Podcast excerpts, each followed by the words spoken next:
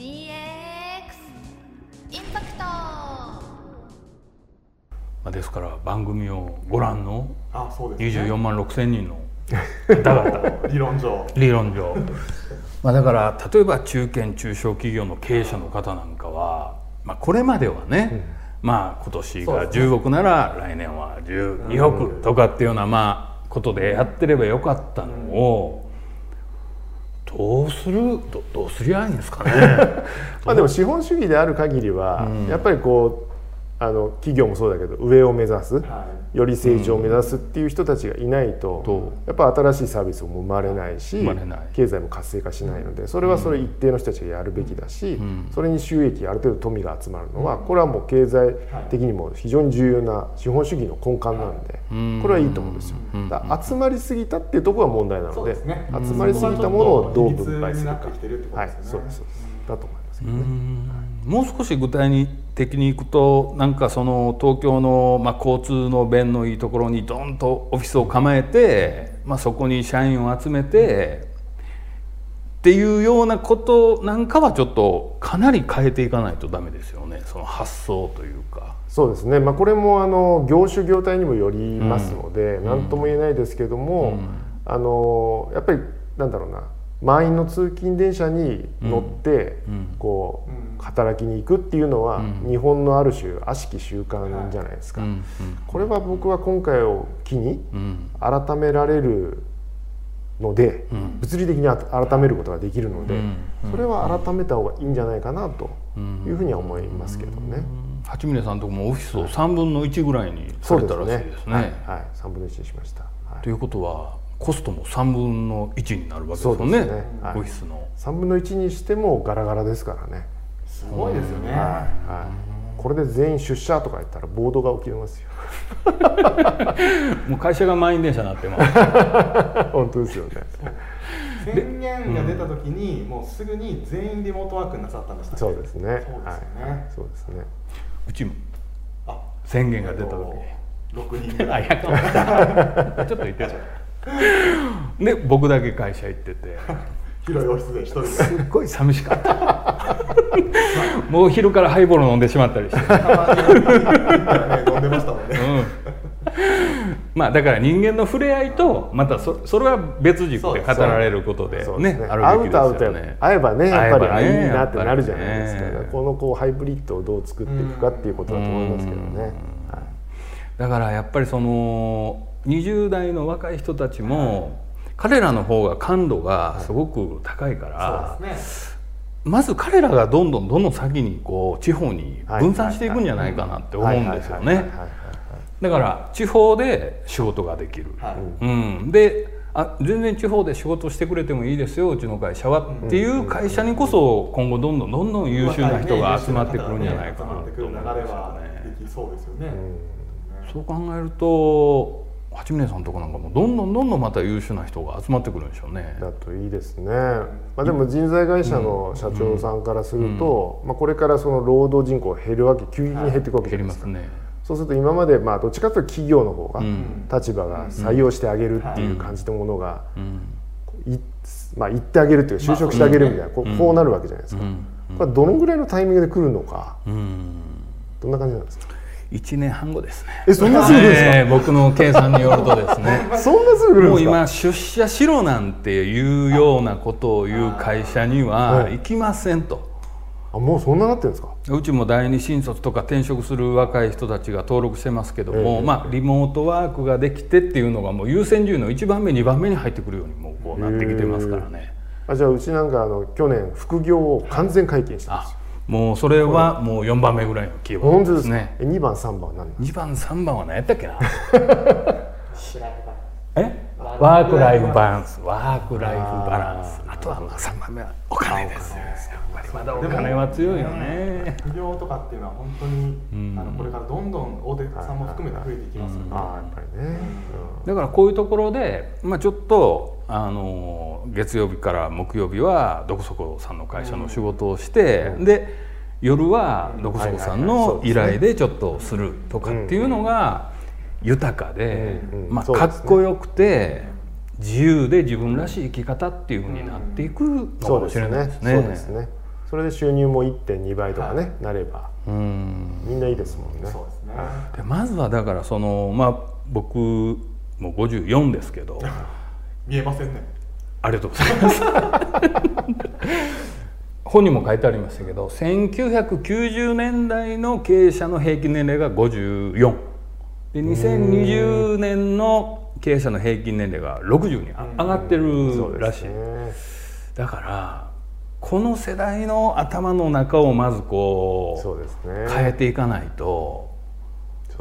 日本は大変なことになるんじゃないですか？そうですね。立ち遅れてるんでしょ完全に。そうです。デジタル化をこれは世界的に共通ですけど、デジタル化を阻む大きな障壁は経営者の年齢なんですよね。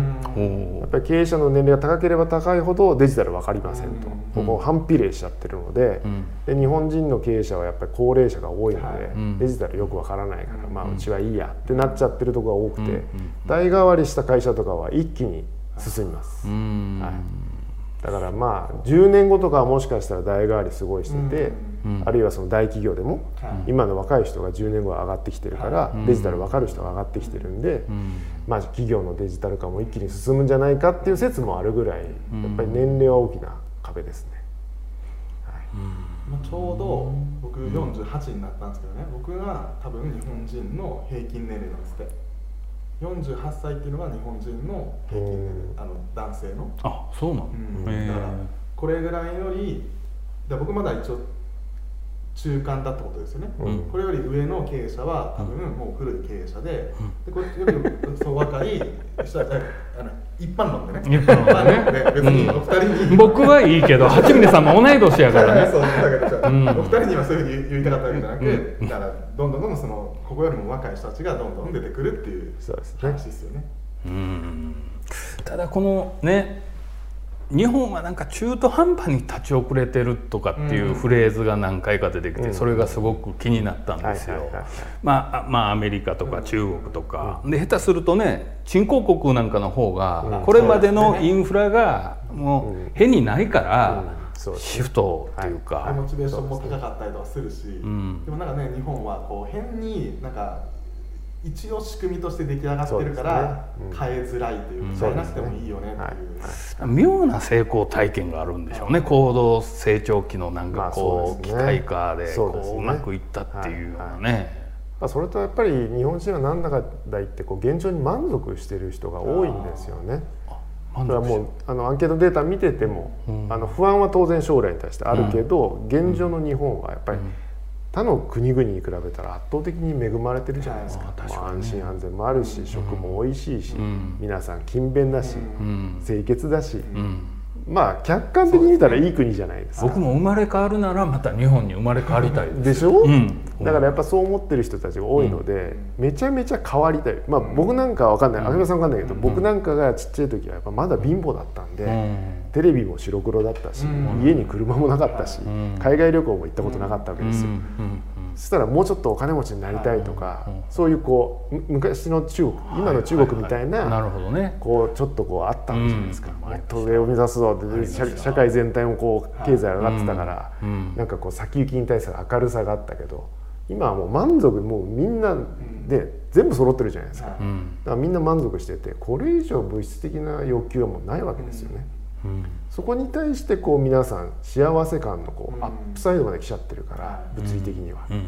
私たちの幸せはこれ以上何にあるんだろうかみたいな、本当哲学的な幸福論の世界が今来ていて、うん。だからこう日本人はあんまり幸福感がないみたいな、なってますけどそれはもう比べたら世界から比べたらだってうん。めちゃめちゃ恵まれてるわけじゃないそうですよそうですねね。と思いますよ。うん。僕が生まれたのが1973年なんですけど、うん。その時のうん。GNP、うん。GDP か、うん。が今のカンボジアのうん。GDP とほうん。ぼ変わらない、おーうん。でそれがもう今やこうのガーって登ってって、で今のその20代、えー、30代前半ぐらいまでかなの子たちからすると生まれた時からその世界有数の、はいはいそうですよね。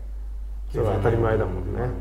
ただあの我々の場合はこうおとお父さんお母さんというか親がうん。頑張ったことによってなんか何かが変わっていくっていうのを体験できましたけど、今の子たちは生まれた瞬間めちゃくちゃ世界有数豊かだけど、うん。こうそ伸びが伸び悩んでるもんね。っていう Z そういう世代というやつですか。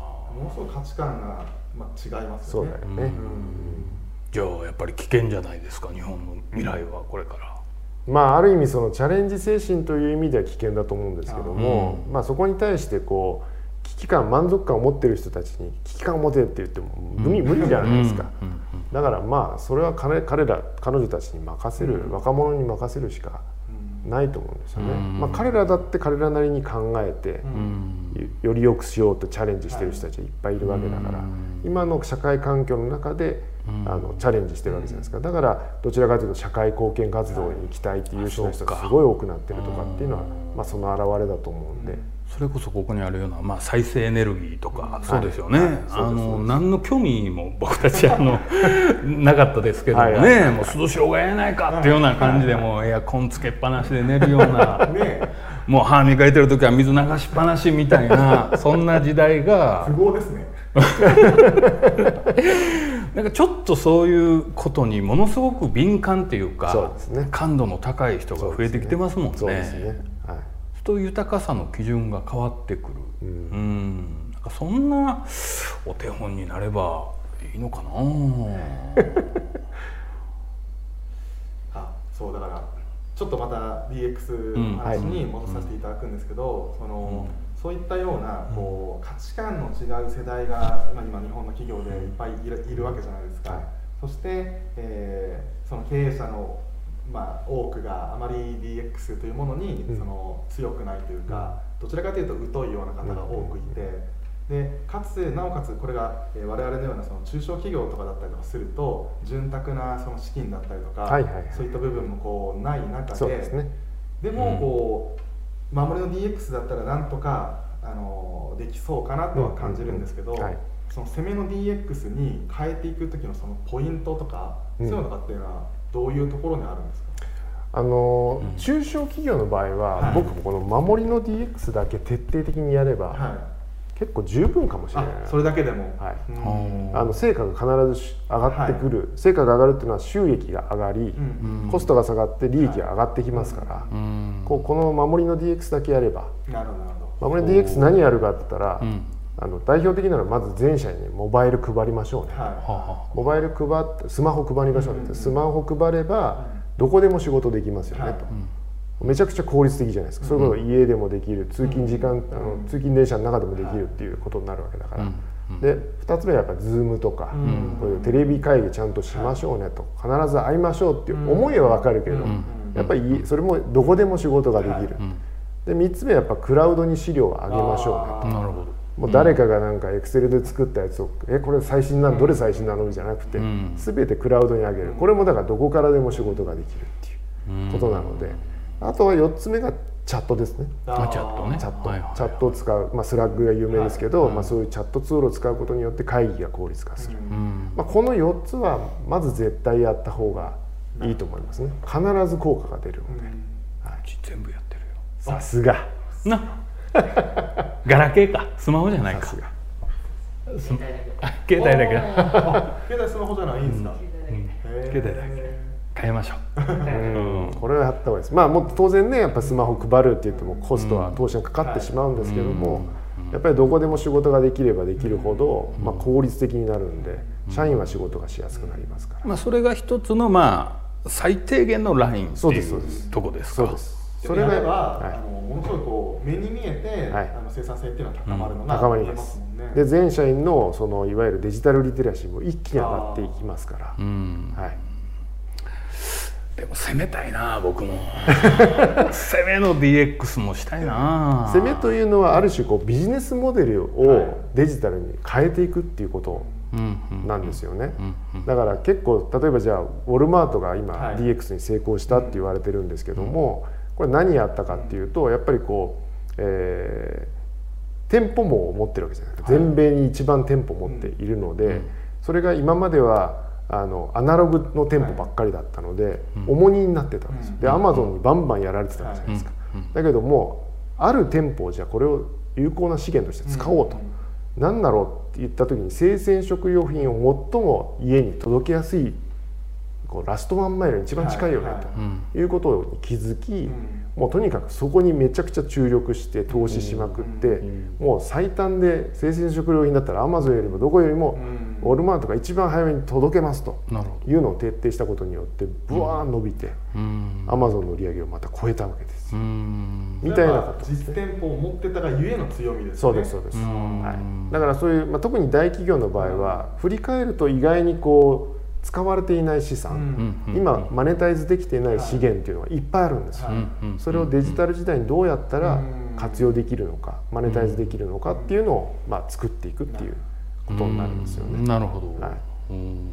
でも考えようによっては、まあ、大手企業もそうですけど中堅中小企業の方が変わりやすいですからね,、まあそうですね。大きな組織よりはいはいはいはももう下手したらトップダウンで、明日からこうするぞって言ったら、はいはいはい。もう嫌でもカッと変わるから、はいはい逆にチャンスかもしれないですね。まあね。攻めるのはね。はい。で世の中がやっぱりこうあらゆるものがデジタルになっちゃうのでうん対応せざるを得ないわけですよ。うん。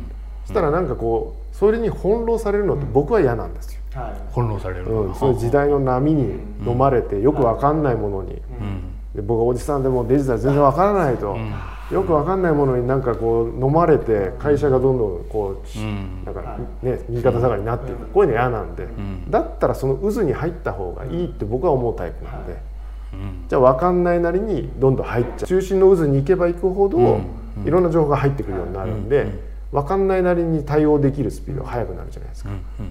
いずれ全ての会社がデジタル化しないと生き残れない社会になることはもう分かってるんだから、だから早めに対応した方がいいじゃないですか。なんなら先頭を走って。そうなんなら先頭走った方がいいしっていうことなんですよ。だからこれはもう例えば僕らが今ご支援しているガラスの建材メーカーさんこれ中小企業なんですけどもなんかもうまあデジタル化全く関係ないんですよ。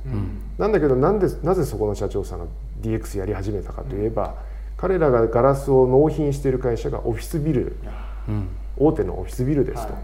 そうするとオフィスビルはこれからスマートオフィスだとか、ん。スマートシティに必ず舵を切るんですよ、ん。そうするとそういったことの会話ができる業者なのか、ん。え何ですかそれスマートシティって何ですかっていう業者だったら、ん。当然それ分かっ選ばれないですそうよね選ばれないじゃないですか、っていうことなんですよね。だから自分たちに直接今関係なくても、ん。お客様がデジタル化をに対応せざるを得ない業種であればうん。必然的にいずれ影響来ちゃうわけだから。なるほど。で全ての業種が遅かれ早かれ影響きますから、うん。それは早めに対応しておかない。と。そういった意味ではその、うん。えっと攻めの DX に行くにあたって、うん。これなんかポイントっていうのはちょっと今伺ってて思ったんですけど、うん。まず守りの DX を徹底するっていう意味で言うと、その環境を整えるってことじゃないですか、うん。そすね。して2つ目にその風土を整えるというか、うん。そのうん。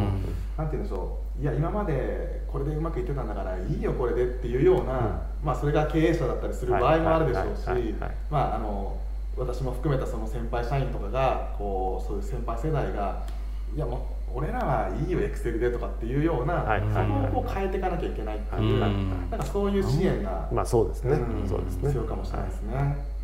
まずはやっぱりあの僕もこの本を読んだ後ね、はい。あのダスキンじゃなくてリフキンさんの本とかもこういろいろ読んだんですよ。なんで助けるのもう言いたくてしょうがない。そうかとここういうことかと、ああもうこう変わっていってこう変わってこう変わっていくっていう、だからなんていうんですかね。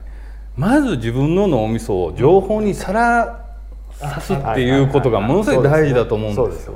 先ほどね橋本さんおっしゃったその渦の中に入ってそう。はいはい日進月歩じゃないですか、もう先週こう言ってたのが、もう今週こうなって、はい。それが来週「えとかっていうような、はいはい。だからやっぱりねそれにさらさないとダメですね,、はい。そうですね脳みそを、何をやるやらないの前にですよ、ねすると焦りも出てきますし、はい。そうですね。うん。僕らもよくやるのはあの、まあ、大企業様は今は多いんですけども、え何やっていいかわからないといった時に最初に必ず幹部の方向けのセミナーやるんですよ。なるほどなるほど。でそこで何を話すかっていうと、こうデジタル化によって未来こんなワクワクする未来がおな御社の業界起きるんですよっていう話をん。わーっとする、一方でそれができなかったらこんなリスクがあるんですよ。ってこの2つをするとはめちゃくちゃ皆さん本気になるんですよ。うん。なるほど。これはねでできればだから各業界ごとのうん。ちゃんとこうレポートみたいなのを作って、ん。これを見ればあうちの会社はこういう可能性がある、うん。これやんなかったらこんなこうなっちゃうかもしれないっていうのが分かりやすいものを今用意しようと思ってますけどうね。ん。じゃあ八峰さんのところにはまあそういうまあ最新の情報じゃないですけど、はいはいはい。もうそういうのがもうガーッともう集まってるわけです、集まってますから。それをどう皆さんにこうお伝えしていくかっていう、それを分かりやすくお伝えしないと本気になっていただけないんで、うん。解雇をね分かりやすくうん。伝える、